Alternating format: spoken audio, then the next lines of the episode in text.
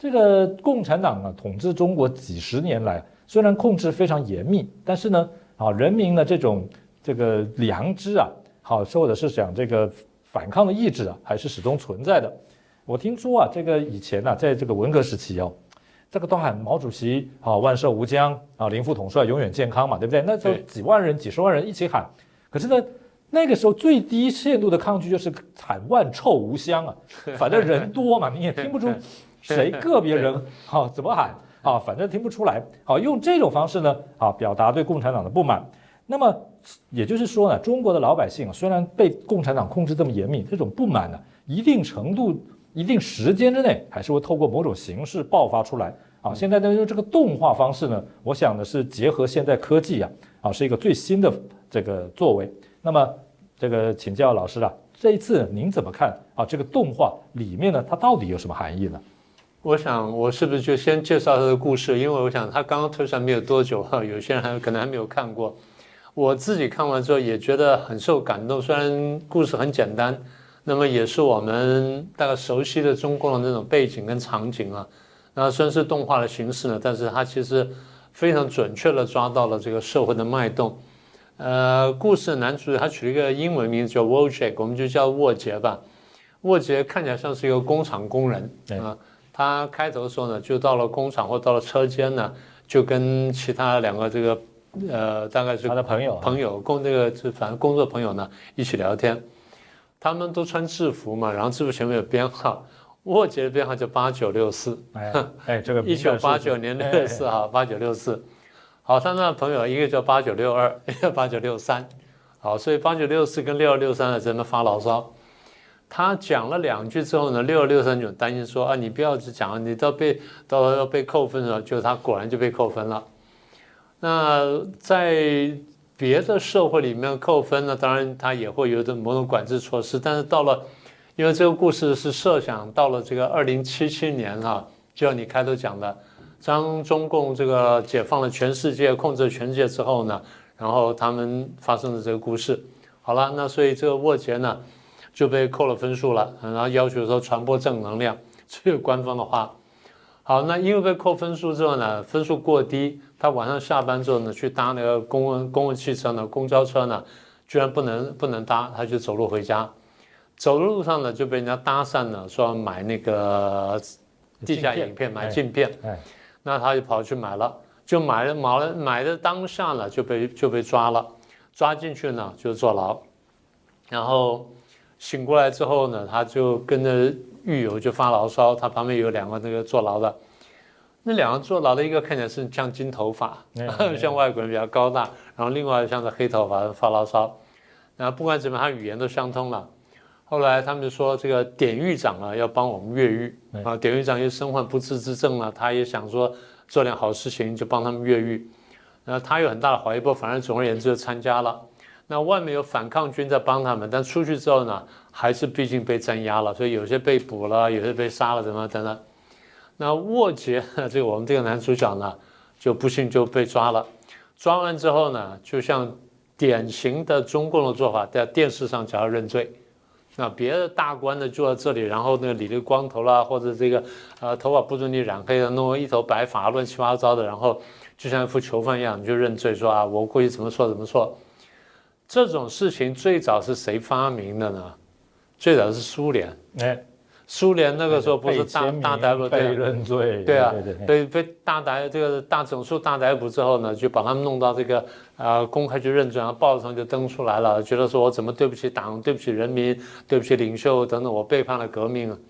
中共现在呢青出于蓝呢，把他推到电视上，然后推到网络上去认罪。所以我们过去几年来就看到这些人就跑出来认罪了。好了，那沃杰被捕了之后呢，在电视镜头前面被那个特警压在地上，然后他就认，他就认罪，但是呢，他不服气，他就讲了真心话，他说我要干什么干什么，就很快的就被监控，然后被篡改了。那么也就是说，即便他电视上呢，想像过去一样说。呃，不以前讲说谁犯了罪了，然后最后推出午门斩首嘛？推出去了，他嘴巴不不绑起来，不不把它塞起来之后，他大喊说没有关系，二十年后又是要好汉我再来什么等等。中共过去拍他们的革命片呢，就经常这样的。那他们的这个呃，共产党员呢，在为了革命是个抛头颅洒热血，被国民党抓了之后，然后在死之前呢，倒在地上，要么就叫说“共产党万岁，革命万岁”，要不然这这个同志还看到说啊，那我忘了交党费，然后就口袋里最后把那那个沾了血迹的钱拿出来，然后颤颤抖抖把它交出去。反正总而言之，就是怎么样能够洗脑，怎么样能够这个传播这种虚假这种革命情感或民族主义呢？反正干到底。那沃姐这样干了，但沃姐还是被篡改了。不过这个故事尾巴讲，我我不能讲太详细，太讲太详细，大家就不去看就不好看了。其实我希望大家去看看这个片子。最后就有人呼吁，呼吁到最后呢，特警也造反了。那么也就是说，其实我们看见，就是我一直在讲，我说在暴政面前呢，人性的光辉呢，迟早会闪烁出来的。嗯，好，我想啊，这个影片刚才这个老师已经给大家解析了，我个人看了也觉得非常感动。啊，虽然这个非常的短。啊，对我们在生活在台湾的来讲，呢，看这个啊讽刺的动画啦，讽刺政府啦，批评蔡英文，批评这个执政党，这是非常平常的事情。可是呢，在啊中国呢是非常忌讳的一件事情。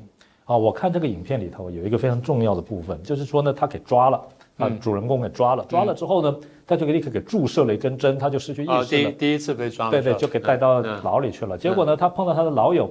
哎，这个老友说，哎，这个本来你的这个情节特别重大，要给你摘除额叶，脑袋要给你切除的。但是呢，因为有一个人是发明这种特殊的针剂，给你注射了，让你蒙混过去，所以你脑袋是正常的。我建议大家多去注意到这一点 啊。也就是说呢，其实啊，这个。这个在共产党想要改变人的头脑之前哦，还是存在一些这个正义的力量哈。好，再想办法呢，这个让人类的脑袋里面的正部分呢，不要完全的被这个改变。大家可以去注意一下这个部分。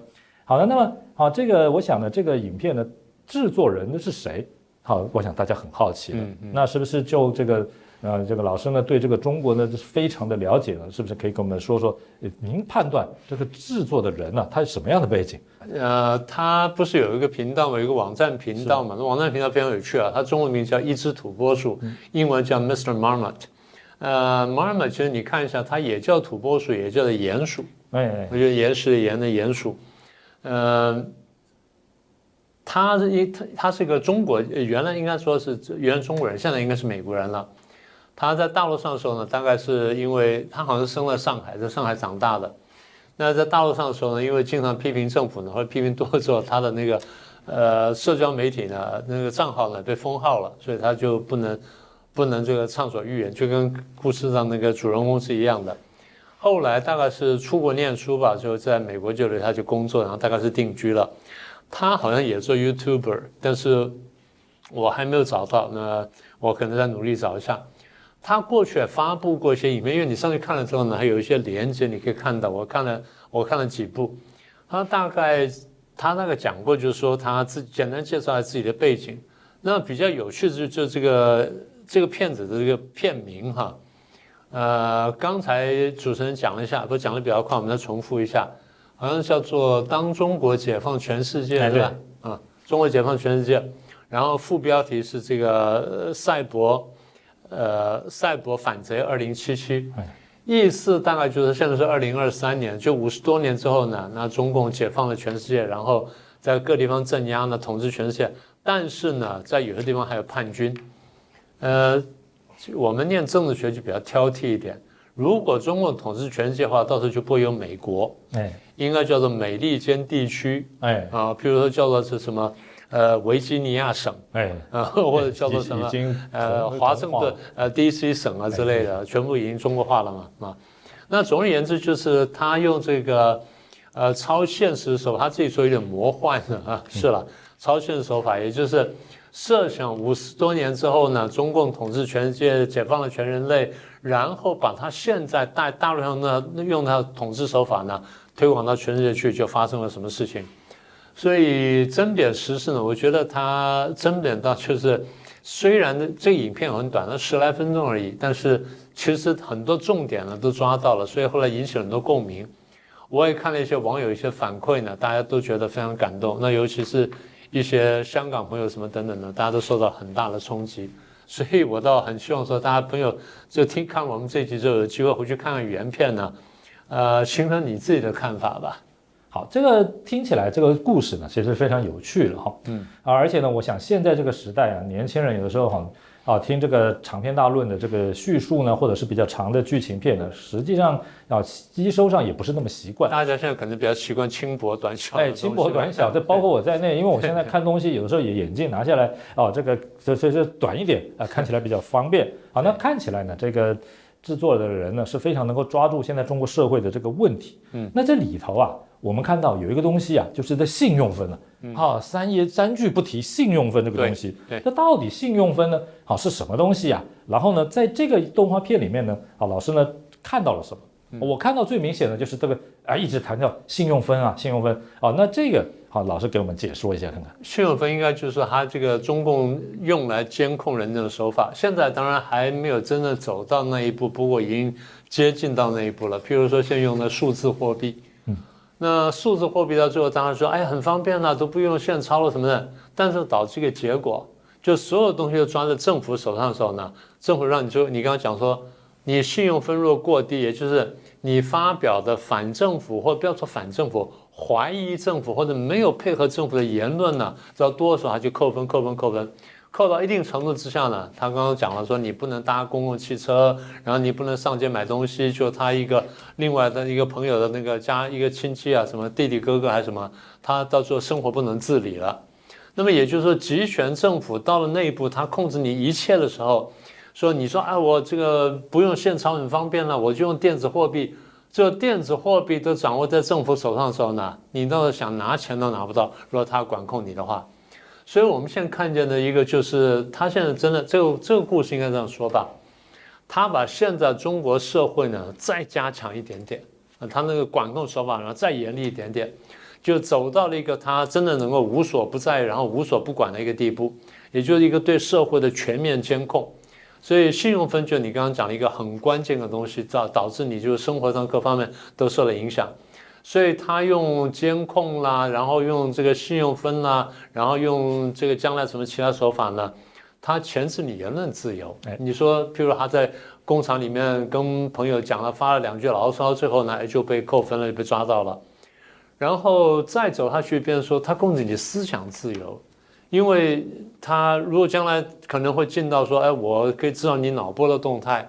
呃，政府在讲什么时候，你不是愉快的去接受的，而是你有一种抵触情绪，还有抵触情绪，就在然后可以可以侦测到你抵触情绪啊，他思想啊什么都可以控制，所以到这样的话，就是你的生活一切呢全部被控制了，这就让我们想起来，我们以前讲了有一部小说，George Orwell，就是乔治·欧威尔的《一九八四》。哎，一九八四是一九五六零年代呢，他们设想就到了一九八四年的时候。那出来一个集权社会，其实都都变集权社会了，一个海洋国，一个大陆国，然后两边对抗什么？他当时想的是美国跟苏联两国了，那就想说那个大陆国最后这个多么集权，多么监控什么等等。可是我们今天看到，今以今天中共的科技来说呢，真的差不多到达一九八四的程度了，就是老大哥时时刻刻在监控着你。所以你刚刚讲说理论理论，我们从理论上看呢。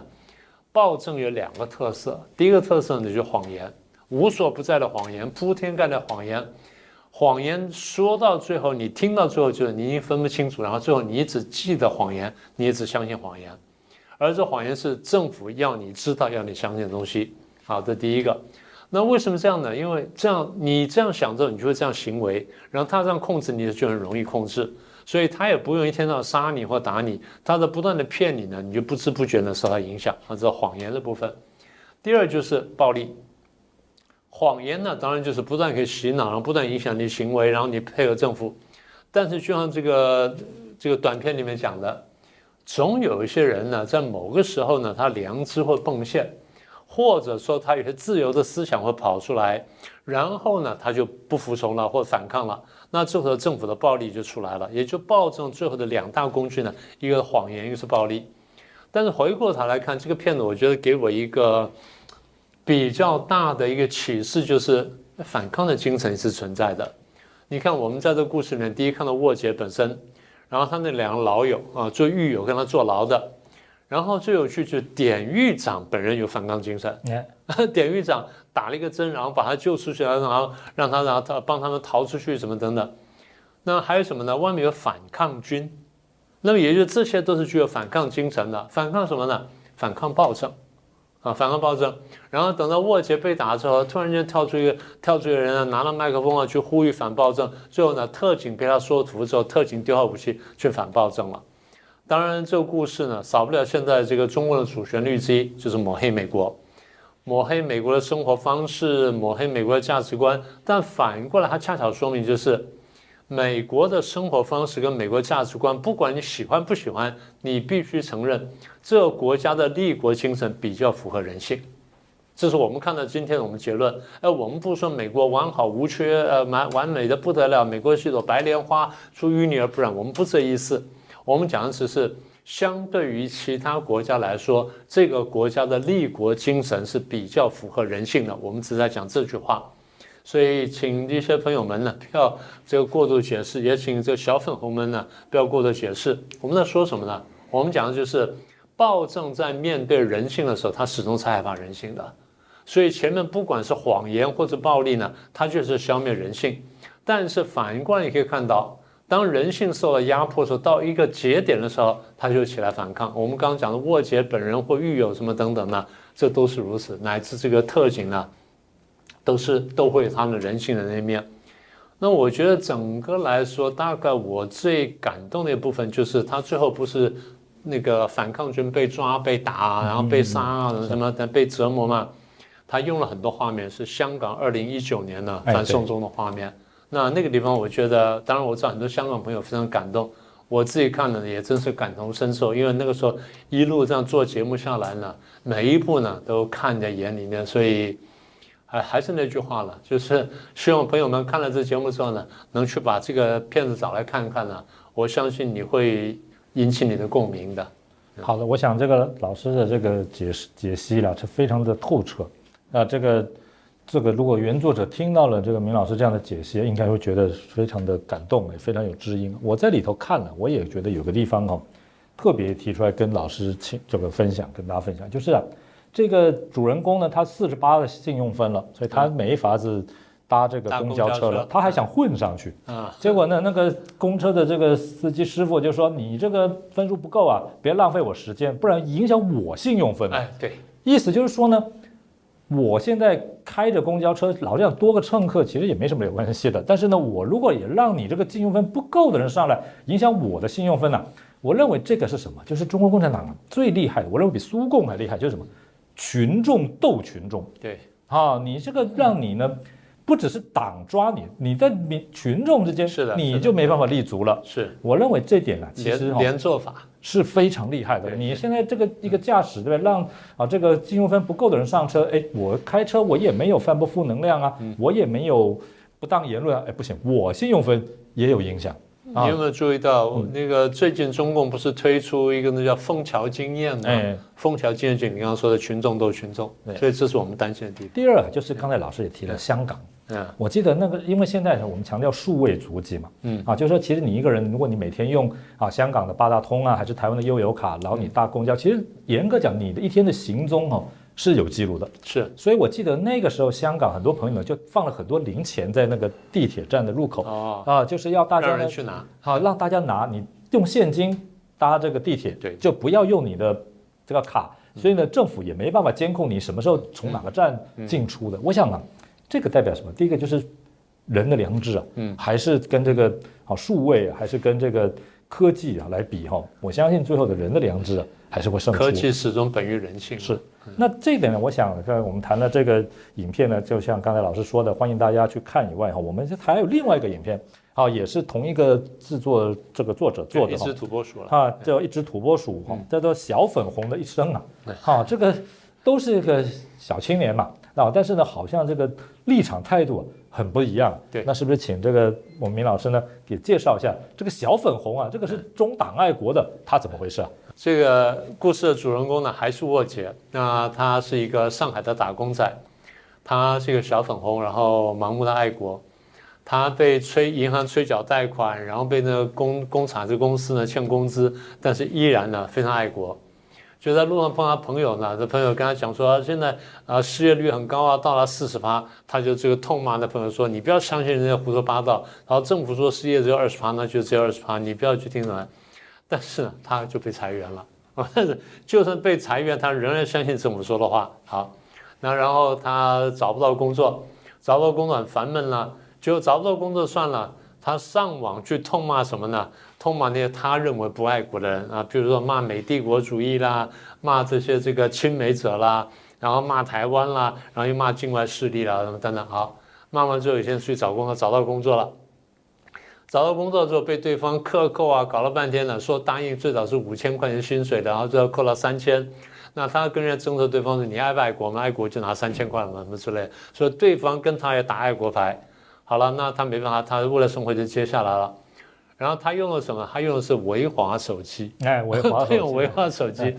好，那维华手机，他说维华手机是国货，很好等等。然后人家说用苹果手机，把对方又骂一顿。他说你们不爱不爱用国货，他维华手机非常好，然后这品质好什么等等，然后超前什么，然后最后说又又什么呃售后服务非常好。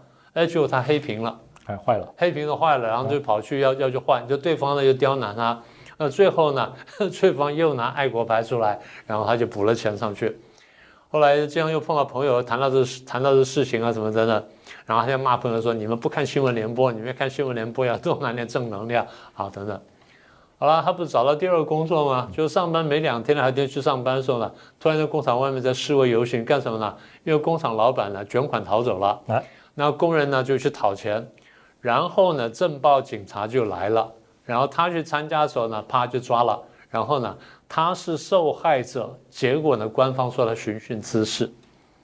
然后最后他就在在医院里面，他那两个兄弟又出来出钱呢，啊，帮他的送医院什么的呢，他就回家了。回家之后没有工作了，他就上网去抱怨两句，哎，结果呢在网上被骂了。他从小粉红变成抱怨者，被另外的小粉红呢骂回来，然后他这样非常生气。然后呢，这个 画面跑出来了，就看见是党的那个那审查官，审查官就跟他讲说啊，这个这个人呢发了这个负面的东西以后呢，就直接把他删掉，然后就把他那个停用了，就不许他再用了，不许他再发发帖了什么的呢。然后这个审查官说有党性没人性，有党性没人性，这话非常贴切，非常真实。反正最后总而言之就是沃杰呢，这个贫病交加之后就饿死了。啊，最后还被人家讽刺了一顿，所以就像你刚刚说的，这个主人翁是一个呃非常爱国爱党的小粉红，就落到这个下场，跟前部片子不太一样。不过两部片子呢，反正是有它贯通的地方吧。我想这个第二部，我想很明确的也铺露了说，你即使呢在这个中国社会，你是忠忠于党，你非常爱国呢，但是呢客观环境的这种恶劣，你还是。不是一般人能够轻轻易克服的，特别是你你抵不过的，因为那环境毕竟是大得多的呀。对的，你没什么背景嘛。而且呢，第二个哈，我常想说这个，呃，这个在请老师解析之前，我先这个跟老师分享，我觉得还是一句老师以前常讲话：社会主义养懒人呐，啊，对不对？这个像第一部影片说，你信用分十点前，哎，你。就下班你会给扣信用分的，那大家又只好在那边撑着。但实际上大家撑着不一定有工作效率啊，只是怕被扣信用分。所以这其实也暗指你这个社会主义的监控啊，这个像这样其实不利生产，违背人性嘛。违背人性。那现在来讲呢，我们看这个最后呢，啊，这个人这个小粉红呢也还是这个贫病交迫嘛，对不对？可见的这个啊，他的爱国也没有为他带来什么。那除了这以外呢，我想。哎，这个除了我刚才这个比较粗浅的这个解析之外呢，啊，请老师给我们再深度解析一下，就是哎，这个，呃，也是同样的名字嘛，但是好，这个立场作风不同，那到底呢有什么好可以给我们啊这个说说的？嗯，第一个就是你可以看到这小粉红被洗脑洗得非常彻底。事实上，我自己亲自就碰到很多大陆大陆人或大陆学生就是这样子，他们出到了国外或出到了海外，即便生活一段时间了，但是。他拒绝看这个微信以外的东西，他仍然相信党的新闻，也就自我洗脑到已经已经跳不出来了。那就是我常讲，我说就是被魔呢就抓住头脑一样。当然，我也不是要怪他们，我只是说你，我只有点感慨，就是你活在那环境之下呢，当然你说很难脱出去脱出来。